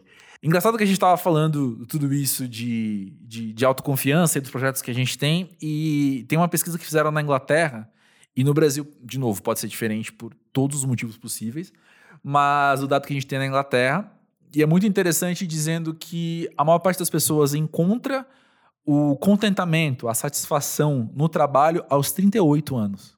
Meu e Deus. isso, o cara, o Felipe deu, regalou o olho na minha frente, gente, vocês não estão vendo. Mas a, a, minha, a, minha, reação lendo a primeira vez foi mais ou menos parecida. É, é muito louco, né, pensar que ah, eu vou atropelar o assunto e já, já trazer um parágrafo lá da frente. É muito louco como a gente é forçado com 18 anos a escolher carreira para sempre. Você com 24 anos está se cobrando de muita coisa da sua carreira, mas o contentamento, então, a média é de 30 e tantos anos. Quando eu tinha 20, já contei essa história aqui, quando eu tinha 22, estava saindo da faculdade, precisei ir para terapia. Porque eu estava bem bem, bem frustrado de não ser a minha melhor versão aos 22 anos, o que hoje eu, a minha vontade de dar um tapinha nas costas e falar, velho, claro que não. Mas, mas tive terapia tentar entender tudo isso, mas não foi nem a minha terapeuta que falou, foi a mãe de um amigo meu, que é psicóloga, e ela falou para mim que naquela época, não sei hoje, mas a, as pesquisas estavam indicando que as pessoas se encontravam no trabalho, não estava falando de satisfação, mas tipo de encontrar você na sua carreira, no seu campo, no seu meio, se estabelecer aos 35. Eu tenho um ano ainda, quase, hein? Alguns meses, na verdade. Mas enfim, para ir atrás disso. Mas, mas a gente coloca muita pressão na gente muito cedo. De você estar tá muito bem estabelecido na carreira. Talvez porque um ou outro amigo seu está, está de fato. É, aquele velho caso do, de um exemplo, né? Da exceção da regra que a gente toma como é, regra, né? Que aí sua mãe fala, ah, mas porque o filho do fulano já tá morando no Canadá com a empresa. Você fica, ah, legal, mãe. É. Só que é um caso, sabe? É. Mas aí você também não vê os perrengues que ele passa, é. o, todo o estresse que ele tá tipo, sentindo é por causa tá, do trabalho né? dele e tal. Como é que ele tá sobrevivendo aí? Você tá feliz lá? Quando ele volta para casa, ele tá sozinho, tá feliz, sabe? Tem tudo, todos os poréns, né? Porque a vida não é só trabalho, né? Uhum. Isso que eu acho. Assim, ah, fulano tá no Canadá se dando bem. Tá mesmo, tipo, sabe? Por que, que eu não posso estar tão feliz quanto ele aqui no Brasil, tendo meu emprego merda, mas fazendo outras coisas, sabe? Tipo, por que não? Né? Se uhum. tivesse balança, será que a gente não ia estar parecido? Uhum. Talvez. Legal que você falou isso do Canadá, porque eu tava pensando na Inglaterra aquela hora que eu falei que no Brasil seria diferente também. Mas é uma questão a, a cultural e eu não tô só fazendo crítica cultural, mas pensando em pós-jovem mesmo, porque é uma coisa que a gente tem bagagem hoje suficiente para confrontar, que é essa questão da gente olhar para o modo de vida num país de primeiro mundo, sabendo que a nossa vida não vai ser parecida e ainda assim se comparar, né? É, eu sempre, eu lembro, sempre lembro do Tom Jobim, sabe? Quando perguntaram para ele, ah, você gosta de Nova York? Ele falou, ah, Nova York é bom, mas é uma bosta. E o Brasil é uma bosta, mas é bom. Então, é tipo, é. São essas coisas, sabe? Lá, tá legal? Lá, é. Então, eu, até tive esse, há uns quatro anos atrás, eu tive esse, esse essa, essa coisa de, ah, não, sair daqui, sabe? Vou embora porque não, não tá dando certo. Eu comecei a ver negócio de cidadania, de ir atrás, de fazer, pagar processo, blá, blá, blá, blá, blá, blá consegui, sabe? Aí depois que você tem, você fala assim, mas é, será que é hora de ir? É hora de largar, começar de novo lá do zero? Pra quê, sabe? Eu acho que eu ainda não terminei a história aqui, sabe? Então, não vejo por que ir lá tentar, sabe? Uhum. Eu acho que em determinado momento pode até ser que fala, realmente, o Brasil virou um pandemônio, segurança, blá blá blá. Já tô mais velho, sabe? Preciso de estabilidade, preciso de uma escola pública para meu filho, preciso de alguma coisa melhor, de uma praça, de um parque, de uma calçada arrumada, sabe? Uhum. Talvez essas coisas comecem a pesar, acho que um pouco mais para frente, quando você realmente depende mais do Estado, assim, sabe, para determinadas Entendi. coisas. Quando eu falei também, isso tem a ver, a minha leitura tem a ver também com, com cultura pop mesmo, sabe? Sim. E como a gente é, é, vê muitos filmes. Eu tô falando estrangeiros, eles não são necessariamente norte-americanos, né? Mas eu, eu vendo uma série espanhola, eu fico deslumbrado com a vida que eles têm muitas vezes ali. Que, e também, é claro que é ficção, tô falando de ficção uma parte do tempo, e, e, e, quando você vê uma novela, nem todo mundo vive como estamos falando na novela também, né? Novela brasileira, tô falando, né? Mas existe um, um, uma certa frustração, às vezes, que eu noto nas pessoas e em mim, de não conseguir ter uma vida de primeiro mundo, sabe? Claro. Sendo que parece que o, o, modelo que me é oferecido muitas ah, vezes é esse. sempre foi bombardeado com American Dream, assim, né? Tipo, então. Dessa coisa, e aí quando a gente não atinge ou não chega nem perto disso, é lógico que vai ficar frustrado. Mas eu acho que assim também nem é um modelo bom, né? Eu não consigo não. entender, tipo, quem olha para os Estados Unidos, quem vê Miami como ou ir morar na América como um grande passo, assim, porque eu acho que é uma vida extremamente difícil, cara. Assim, eu, sim, sim, sim Eu sim, acho, né, se eu fosse, seria o último lugar que eu iria, sabe? É um país completamente difícil, sabe? E cá entre nós, assim, se você tá ligado o que é Estados Unidos hoje, você sabe que a visão do brasileiro para querer ir para os Estados Unidos é 100% imperialista de algo construído há muitos anos. É, Porque é, os Estados Unidos hoje, inclusive, tem estudos isso. Gente, a gente pode procurar depois juntos. Mas eu já li, então sei que existem. É, é, gente que afirma que os Estados Unidos hoje não é primeiro mundo. Sabe? Gente lá, gente lá, instituições norte-americanas falando, os Estados Unidos não é mais primeiro mundo como era antes. Porque, de fato, assim, primeiro mundo hoje é Finlândia, Suécia, você tem esses, esse Sim. patamar, Nova Zelândia, sabe? Esse outro patamar. O Canadá mesmo, né? Mas com pauta progressista rolando, assim, como que a gente vai trabalhar menos, sabe? Como vamos fazer para trabalhar menos? Exatamente. Como vamos fazer para só comer orgânico? Como Exatamente. vamos fazer para legalizar tudo, para regulamentar tudo, sabe? Exatamente. Questões progressistas que aí os caras lá ficam em outras questões, sabe? Tipo, que não é para querer ser um país de primeiro mundo, ao meu ver, assim, né? Então acho que é por aí, assim. Eu não vejo com, com, com grande ambição ir para um país desse, assim. É. Mas vamos pensar em vida prática e vida no vida Brasil, prática, assim. Claro. Muitas Voltando. vezes. É, Saindo de Hollywood. Se deixar, eu fico lá no, na, na, na da geografia. Mas o. Eu, eu, eu, eu me percebo. Na verdade, isso é uma coisa meio recente até na minha vida, assim. Não sei dizer. Um ano pra cá, que eu me confrontei com essa ideia, assim, de falar. Eu tô frustrado porque minha vida não é de primeiro mundo no Brasil. Eu não tô falando que eu não tô frustrado porque o Brasil não é um país de primeiro mundo. Eu tô falando, será que eu tô frustrado porque. E tem a ver com ter amigos com mais grana que eu, provavelmente. Por aí vai. Mas. Mas é, cara, eu tô sempre na luta, velho. Eu tô sempre na luta. Se eu tivesse a, a vida que eu tenho, a, no sentido de, de ah, meritocracia voltando, de horas que eu trabalho, de projetos que eu tenho, tal. Num contexto de país de primeiro mundo, eu a grana que eu tinha ia ser muito diferente e, e, e eu não, não ligo muito pra grana, mas é, eu estaria muito mais muito menos preocupado. Sim. Sabe? Estaria muito mais. Não, porque você querendo ou não, você trabalhar uma hora aqui trabalhar uma hora lá é a mesma coisa, né? Você está trabalhando uma hora, você está fazendo uma hora de trabalho, você está vendendo só uma hora de trabalho. Uhum. Então, vendendo, mas a que preço? É, então. Aí, e eu acho que o grande negócio do, do, do outro país é, é você. É, o que volta para você, né? Você trabalha só uma hora, mas o que, que vem de volta para você? Né? O que, que você pode aproveitar para você? Né? E aqui no Brasil você tem que trabalhar três horas ganhar o mesmo você ganharia uma hora lá e passearia num parque, sabe? É. Então, essas coisas que, que pesam para mim, assim. Porque eu acho que a gente tá chegando num nível de trabalhar 20 horas para não ter lazer também, sabe? Sim. Essa questão do lazer eu acho que tá pegando muito, assim.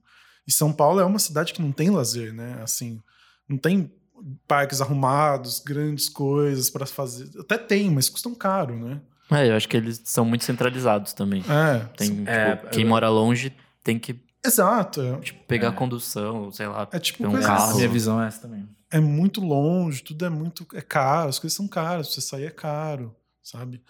Então, as coisas de acesso também, as coisas, eu acho que é, que é complicado. Mas aí também acho que tem outro lado que, tipo, é, sei lá, acho que a gente não aproveita o que a gente tem também. Também. Porque sempre vejo, tipo, ai, ah, não, vou pra, vou pra vários museus quando vou em Nova York, não sei o quê. E aí, tipo, foi no MASP? Não, nunca fui. Uhum. Foi no MIST? Não, também nunca fui. Sabe, tem um monte de museu legal aqui. É. E o pessoal não aproveita também. Sim, é. concordo plenamente. A última crítica cultural do dia, tá, gente? Prometo. A última crítica cultural do dia. É exatamente aquilo de quem, quem tá em, em tal país Aí tira foto, coloca um lugar falando: olha que legal, aqui tem música tocando na praça, um show de graça na praça. E a pessoa tá falando mal da verdade cultural. Não, você vai domingo na Paulista, tá cheio de banda tocando, é, tá, você vai xingar é. as bandas também. Tipo, pô, sabe, é a mesma Deixa coisa. É. Ah, eu prometi que ia parar. parar um outro depoimento que chegou pra gente é da Ana de São Paulo, de 32 anos. E ela conta o seguinte: Enquanto escrevi esse depoimento, percebi que hoje tenho mais clareza sobre aquilo que ainda não amadureci e passo para deixar que isso aconteça no seu tempo. Isso é bem pós-jovem. Mas hoje eu queria contar sobre um amadurecimento especial. Há dois anos, meu pai descobriu um câncer com metástase. Administrável, mas sem cura. Seria uma vida possivelmente longa, mas nunca venceríamos o câncer, como vemos naquelas histórias de capa de revista. Desde então, é como se tivéssemos recebido um novo membro na família, a possibilidade da morte. Ela convive conosco no dia a dia de uma forma muito sutil, mas sempre presente. Meu pai está bem fisicamente, se tratando, fazendo tratamentos mais e menos invasivos dependendo da fase. Mas a verdade é que passar por isso é entender que não existe químio para quem está em torno do paciente. Não existe químio para combater aquilo que você já viu e não pode mais desver, que é entender a finitude de quem você ama e, por fim, a sua própria. Parece triste, mas na verdade isso me trouxe uma perspectiva muito madura sobre a vida e um olhar menos superlativo sobre a morte. Ué, e não é como deveria ser? É, a, eu tenho uma história muito parecida, porque a minha mãe também tem câncer, a, super administrável. Ela tá, ela tá muito bem há quanto tempo? Seis anos já. E tem a ver com o que a gente está falando de, de ser grato, assim, é, é, algo de todos os dias ficar feliz e ser grato, porque há seis anos ela está muito bem, a ponto de sequência. Minha mãe, você ninguém diz, assim. A pessoa muito ativa, muito forte, e por aí vai, assim, fisicamente falando também. É, mas a minha experiência com o câncer da minha mãe, e parênteses, a história é dela, mas também é minha, né? Porque Sim, eu é tô sua, em né? torno. A minha experiência é exatamente essa. Não existe químio para quem tá em torno. Sabe? O que você tá vendo ali, o que você tá passando ali pela primeira vez, é, você não vai desver depois. Você não vai se curar daquilo, né? Uh, e, e eu sei, assim, pensando em psicologia, eu sei que quando você se depara com, com a perda ou a possibilidade de perda de um pai ou mãe, isso tem um impacto direto em como você entende a sua vida e como você entende a sua morte. Mas saber isso é uma coisa e olhar para isso é outra, sabe? Ter a morte convivendo com você todos os dias na sua casa é muito diferente. E eu lembro uma amiga que, que foi passar por isso e ela me contou do pai dela e eu falei para ela, é, eu tô, eu não lembro a palavra que eu usei, não sei, falei preocupado, mas eu falei assim, eu tô só pensando em você, porque eu, eu sei o que você vai passar. E era exatamente isso. Caramba. Eu, isso, eu, logicamente, é, o fato de eu ter mudado também de, de cidade, isso me coloca, hoje me coloca com mais um problema também. Tipo, tô visitando eles o suficiente, tô aproveitando meu pai e minha mãe enquanto eu ainda tenho, sabe? Enquanto tá aqui, deveria ir mais para lá, visitá-los. Valorizar antes de perder, né? É, tipo, esse negócio mesmo, assim, porque você vê que eles estão envelhecendo, você olha, toda vez que você visita, você percebe, assim, a, a curva. Então eu falo assim, poxa, deveria ir mais, deveria curtir mais, sabe? Agora que eu ganhei uma sobrinha também é um estímulo a mais de visitar, sabe? Então é, essas coisas são boas, assim. Eu acho que eu deveria ter feito isso antes também, sabe? De ter ido mais, assim, desmarcar compromisso, que às vezes tem compromisso que nem valia a pena, sabe? Pra ficar com pessoas que realmente importam, sabe? Uhum. Às vezes é isso. Não, eu acho que também tem esse rolê da, da morte meio como punção de vida também. Tipo, de. É, sei lá, cada dia a mais é um dia a menos. Então, uhum. pô, aproveita o que você tem aí restando, sabe? Verdade. É, eu, eu acredito que deva ser bem complicado ter alguém extremamente doente na sua família, assim. É, não tenho vivências exatamente assim, são coisas diferentes, mas é complicado. Acho que no fim é aquela coisa de tirar experiências boas das coisas ruins, sabe? Tipo, de por mais que a coisa esteja uma merda, vamos tentar viver, tirar o melhor disso possível. Desse assim. momento. É. É. Eu, eu lembro de histórias ah, e eu lembro, na verdade, de ter lido, eu não lembro onde agora, mas eu lembro de ter lido justamente essa análise, assim, de, de ter histórias de pessoas que, que quando perdem. Pode ser um pai, mas pode ser um irmão, pode ser um amigo, pode ser. Ah, enfim. Ah, quando perde de uma maneira assim e de fato, sei lá, é diagnosticado e, e não é nem administrável, como é esse caso aqui, uhum. do pai dela. E depois de um tempo, olha para essa fase miserável, sabe? Olha para essa fase terrível, também com boas lembranças, porque tem a ver com o tempo que desfrutou junto daquela pessoa naquele momento, sabe? Claro. Os dois sabendo que que era que era temporário demais. E o que não é temporário? Sabe? O que que não é temporário? a começar em primeira pessoa, começar eu sou temporário, né? O meu tempo aqui é temporário. Eu, eu não lembro, eu, eu perdi alguns amigos já. E teve um que foi muito especial. Bizarro falar isso. Foi muito especial a perda dele, porque ele morreu. Ele tinha 22, eu acho que ele tinha 28, assim. Mas ele era uma criança que a expectativa de vida quando nasceu era 5 anos. E ele vive até, acho que 28, 27, eu não lembro agora.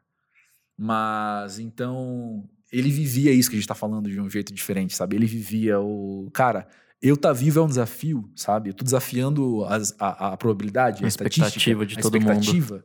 Então, ele tinha uma vida absolutamente normal, tirando que ele ficava doente com frequência. Uh, eu, não, eu, não, vou saber explicar os problemas que ele tinha. Mas ele ficava doente, tinha imunidade baixa e ficava doente com frequência. E aí, ele. Mas tinha, assim, tipo, carreira, sabe? Tipo, tinha. Fazendo a vida normalmente. Normalmente, porque ele não sabia que ele ia falecer aos 28 anos. Né? Ele não faleceu aos 5, como era esperado. Nem ele aos 10, nem aos 15, nem aos 20, e foi indo. E foi indo. Mas eu também não sei quando é que eu vou falecer, sendo que a, a minha expectativa de vida é qual? É a da média do brasileiro, mas vou me medir por isso, sendo que tudo pode acontecer, sabe? Eu acho que vem, vem de, de uma maturidade construída, porque ela é intencional, sabe? Uhum a gente tem que aprender a lidar com isso, a gente tem que aprender a estar tá bem com isso, sabe? Com a finitude, com a temporalidade e. É que acho que isso é uma coisa que a gente pensa muito pouco. É o que eu ia falar agora. Uh, eu penso que é um mecanismo de defesa nosso não pensar nisso, porque, um, é desagradável e a gente tenta fingir que as coisas não existem muitas vezes, ainda mais dentro da. Eu não ia fazer crítica cultural, mas ia falar de consum... sociedade consumista. Mas o... a gente tenta não pensar nisso porque é ruim e porque a gente não sabe lidar.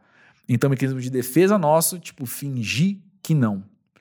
E eu fico pensando que grande parte, eu posso estar extremamente errado, porque eu sou pós-jovem, eu não sou adulto, é o adultão ou velho, mas eu penso que a grande parte da amargura da velhice é a inevitabilidade desse pensamento. É, a pessoa tá amarga, tá tudo muito difícil também. Tem a questão do corpo, tem a questão de tudo que já viveu, tudo que já, todo mundo já perdeu, mas tem a questão de tipo, cara, agora não tenho para onde fugir, eu vou ter que pensar nisso. Eu fingi que não ia acontecer a vida inteira, mas agora que eu tenho 85, e eu já perdi Mas um monte de amigo que mais fica, novo. é uma- rola uma serenidade com isso? Espero, Eu acho que rola muito. espero. Existe, já ouvi histórias assim, mas já Eu ouvi também, eu sempre também. ouvi assim. Quase que. Eu acho que rola. A gente fica muito mais. Eu acho que quem passou por tanta coisa, cara, eu fico sempre pensando nessas coisas. Tive essa, essa brisa outro dia, assim. Eu falei, gente, nossos pais tiveram a gente, que é mais ou menos da mesma geração, com o Sarney, com uma inflação galopante, com sem saber o que ia acontecer, assim, né? Uhum. economicamente, né? Tiveram dois, três filhos, tiveram e passaram, e estão aqui, estão tendo netos. E, e fala assim, a hora que você chega lá, você fala assim, "Ah, é a morte só? Ah, então tá bom. Porque, mano, criar uma criança, tirar dinheiro, é muito mais difícil, cara, do que você chegar às horas e falar assim, tá bom, tchau, desliga e vai embora, sabe? Acho que eu espero estar bem sereno, assim, chegar numa idade e falar assim, tá, já fiz, já realizei, já curti, tive filho, viajei, conheci tal lugar, sabe? Eu, eu, eu sinto que eu acho que eu vou me conscientizar para chegar nesse ponto e estar muito sereno, assim, de, de tudo que eu já fiz e que tá ótimo, sabe? E o pouco tempo que me restar, eu vou. É que só- também acho que existe essa preocupação, tipo, de como, como vão ficar as coisas depois que eu for, tipo, sabe? É, e tipo, o mundo funciona sem você, né? Ah, não, isso com Oh! certeza. Mas eu digo, tipo, as pessoas mais próximas, você, tipo, sua família, É, não você sei o quê. Acho pensando, que rola é. essa. Porque, porque sente, né? Assim, quem, quem tem vô, assim, que perdeu a avó primeiro, geralmente um fica muito mal depois, ou vice-versa, né? Eu tô vendo isso, assim, minha avó que morreu primeiro, há dois anos atrás, meu avô, tipo, entrou num estágio de depressão, porque é, você passa 60 anos como pessoa, 50, ela desaparece, assim, você fala, pô, e agora? O que sobrou pra mim, né? Tipo, e a gente com e a gente acha que nossa depressão hoje é muito maior, né? Não sei, não dá pra relativizar, lógico. Não vou diminuir a dor dos outros, mas eu fico pensando nisso, assim. Falo, gente, você passa 50 anos com uma pessoa e aí passa toda uma história, né? Tem um filho, tem uma Porra! família, e depois você perde essa pessoa. Você fala assim, o que, que vai acontecer comigo, né? É, mas na se- sobre a serenidade que você falou, e agora eu, eu perdi a palavra que você usou depois, que eu, que eu achei bem interessante, que se conscientizar, você falou, se, se Uhum. conscientizar. E eu penso que se liga aquilo que a gente já falou hoje, assim, das escolhas que você faz hoje também serem refletidas depois, sabe? Uhum. Então, é, se a gente contempla a possibilidade, possibilidade, não inevitabilidade, mas possibilidade da gente chegar à velhice sem saber lidar com a morte, vamos talvez se conscientizar disso pra saber como lidar, Claro, entendeu? é. chegar bem, sabe? Chegar É. preparado pra, tipo, e, e fazer, assim. Eu acho, eu acho super importante pensar nisso, assim. Eu acho que eu tô pensando bastante, assim, sabe? Em, em me preparar, assim, deixando alguns hábitos antigos pra tentar. Não, não que seja um apego à vida, né? Porque eu acho que essas coisas meio. Você acaba sendo um velho avarento, né? Que quer levar tudo junto com você, sabe? Pro túmulo, assim. Tipo. E eu acho que tem isso também, sabe? É, chegar em determinado ponto da vida e, tipo, ah, vamos doar isso aqui, vamos dividir, vamos jogar, tipo, fica pra vocês, aproveitem a vida, vão viajar, e, tipo, Uhum. me deixa aqui, sabe? Na minha casa de cueca, vendo jogo de futebol, sabe? Tipo, sei lá, eu entendo muito hoje em dia, assim. Eu achava, você fala assim, nossa, porque o, o mercado vende muito essa coisa, né, da melhor idade. Tipo, quando você tá, Ah. tiver aposentado, tipo, você vai poder viajar muito. Se você não vai, Nada. Imagina que você vai aguentar ficar 17 horas no avião. Exato. Chegar e ficar andando em Roma, tipo, no calor, no- você não vai aguentar. É, Mas é. você tem que viajar hoje. É. Tem que aproveitar agora. Depois você não vai aguentar. Só que se vende muito essa ideia, né? Da aposentadoria, da- do sênior que tá viril ainda, com vigor. E não vai estar. Eu acho difícil tá. assim. É, também acho.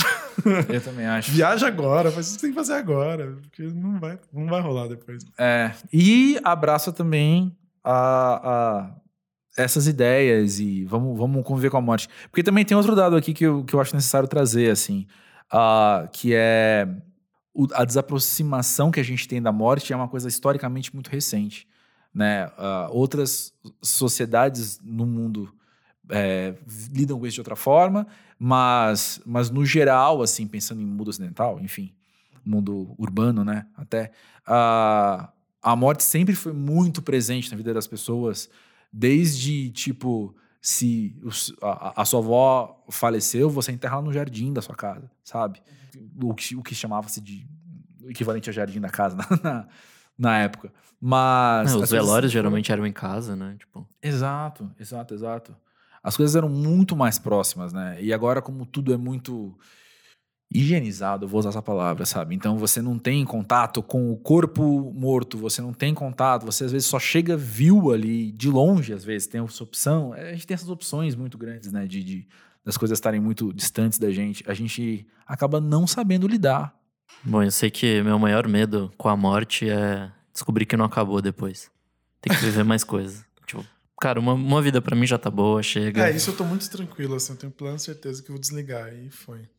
Eu não, eu não fico imaginando como poderia ser, como será.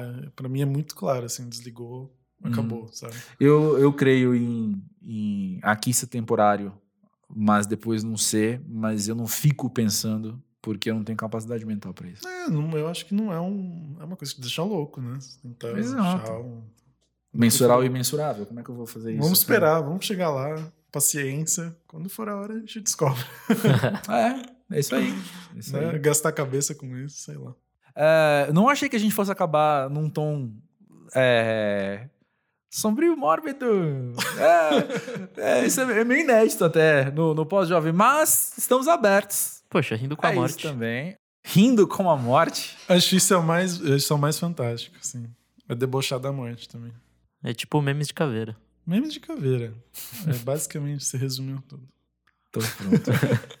Felipe, obrigado por estar aqui. Obrigado por trazer suas experiências, suas visões, suas perspectivas. Obrigado. E obrigado por fazer a gente rir bastante também durante a semana.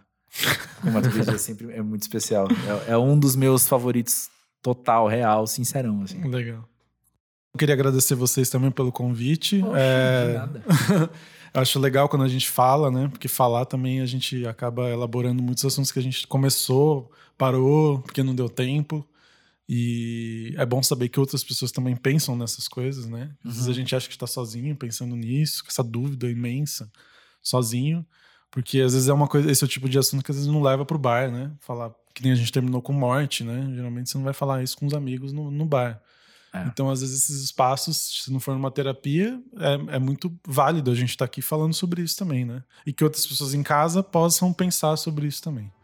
Então, Exatamente. agradeço aí. É isso aí. Legal, obrigado. Valeu, Valeu demais.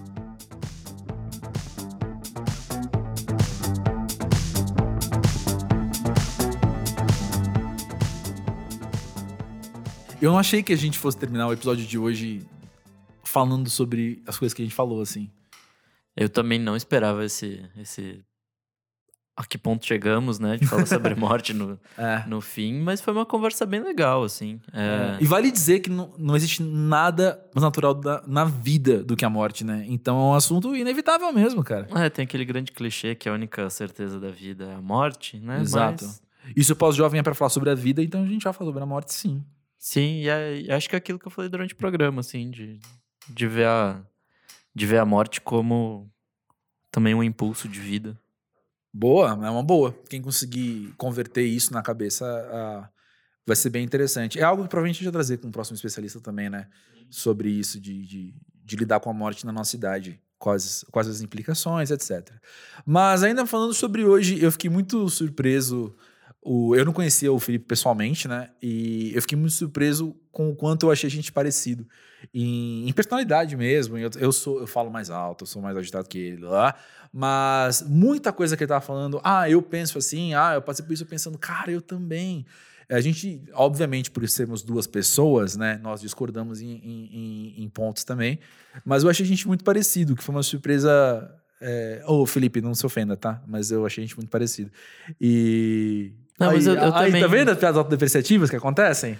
Tá vendo os comentários? É, é, ó, mas aqui é humor, não é? Eu não me vejo como humilhação. Fiquem à vontade para discordar. O que você ia falar, Nick? Eu também me vejo bastante parecido em muita coisa com ele, assim, de modo de pensar. Se com o, o Tony eu tinha uma história de vida muito parecida. É verdade. Com o Felipe eu tenho tenho traços, acho que muito em comum, assim, de acho que de trajetória também, de vir de outro lugar, Uhum. de estar tá em São Paulo e de desse modo de, De uma pensar. cidade grande do interior de São Paulo também, né? É. E vem pra capital, pois é. desse modo de pensar, de agora tá se tornando uma pessoa mais otimista e tal. Tipo, me mexi bastante nele, assim, de, de algumas características. Foi bem legal. Pois é, o único contato que eu tinha com ele, além da Monza, né, que eu falei, foi no Vamos Falar Sobre Música, que é um podcast que o Nick produz. E é bem legal. Vocês devem conhecer. Conta mais, Nick, sobre o Vamos Falar Sobre Música. Bom, é um projeto que, que nasceu da vontade de criar um podcast sobre, pra falar de música. Daí o nome, né? Daí o nome. E é uma junção de uma galera bem legal, assim. Tipo, tem eu do Monkey Buzz, tem o Kleber, que é do Miojo Indie, tem a Isa, que é do Pop Load, e tem a Elo, que é da Balaclava. Então a gente que. Tipo duelo de titãs, é tipo o, o Cinematic Universe da música É. em São Paulo, assim, né? Então a gente que tá bem antenado, assim, tá bem por dentro das coisas que estão que tá acontecendo no momento. E é umas discussões. Não digo que sem pauta, porque a gente tem pauta, mas acho que é isso, assim, de. De pessoas num bar conversando sobre música, mas não- Uhum. a gente não tá no bar, no caso. Uhum. Pois é. E acho que é isso. E o episódio com o Felipe, que foi sobre a melta de vídeo, se eu não me engano, é o 28. Então volta lá pra, pra ver ele falando sobre a Melted em si, porque nesse programa a gente não fala sobre isso. É, não, é bem legal, é bem legal conhecer a história também. E a gente tá falando dos projetos, né, no, no meio do, do podcast hoje, do episódio de hoje, e você citou, né, Nick, o Música Pra Ver também, que, Sim. que é um grande projeto da minha vida, assim. Ele surgiu. A história dele é meio anticlimática, assim. Não sei, na minha cabeça ela é. Porque ela não é, não é essas histórias de, ah, é um projeto que eu tinha aqui, não sei o que lá. Ele tem uma vida própria, mas ele surgiu do meu TCC da pós, cara. Porque eu tava estudando. Nossa, eu fui muito paulistano agora, né? Meu, cara, TCC da pós, cara. É, gente, isso daqui. Ninguém é perfeito. E aí, o... eu tava estudando videoclipes, né? E aí me encorajaram, pessoal, meus amigos mesmo me encorajaram a começar a escrever mais sobre isso, porque eu tava sempre reclamando que não tinha muita, muita, muita literatura recente sobre videoclipes. Existia só aquelas coisas bem. Ah, quando o videoclipe surgiu, impactou muita coisa, aí você tem uns TCCs, tem uns livros até. Tudo coisa gringa e tudo coisa da década de 80. E aí, então, me encorajava, tipo, começa você a falar fazer umas coisas. E aí começou como um blog de videoclipes, que aí virou .com, virou um site mais editorial, com mais gente envolvida, e o videoclipe segue filme forte, mas hoje em dia é um site de crítica cultural mesmo, assim. Pô, mas essa história é muito mais legal que a minha, do meu primeiro blog, foi tipo, ah, quero escrever sobre música. E escrevi. Ah, não sei. Tá bom. Talvez tenha que fazer pazes com essa história. É que a gente ouve tantas histórias de tantos projetos que nascem, sei lá, com sonhos muito específicos ou com umas coisas. Se chama retroplanning. É. Você tem aí- que só trabalhar no seu. É verdade. É verdade. Mas é isso aí. É o que é e é um. É o meu filho mais velho, né? Tá, Exato. ele vai fazer nove anos agora em novembro, cara. É bastante tempo isso. E aí, de fato, muita coisa surgiu a partir dele. Assim, o, todo o trabalho que eu faço de produção de assessoria, de consultoria, também eu conheci o Monkey Bus por causa do Música Pra Ver e, e, enfim. É, inclusive a gente se conheceu por causa do Música Pra A gente Ver. esqueceu por causa do Música Pra Ver. Então, se não, não houvesse Música Pra Ver, não existiria pós-jovem, então, só. olha só, você que tá ouvindo, entra musicapavê.com agora para fazer honras ao Exato. menino Música Pra Ver. Não, mas sério, se você, ah, se você curte. O nosso mote é o seguinte: é, para você, se você ama tanto música que música não é o suficiente, você precisa ver a música, entra lá. Porque você vai poder ver, você vai poder conversar, vai poder pensar e por aí vai. É pretensioso falar assim? Talvez. Mas a gente é, é humilde, sim.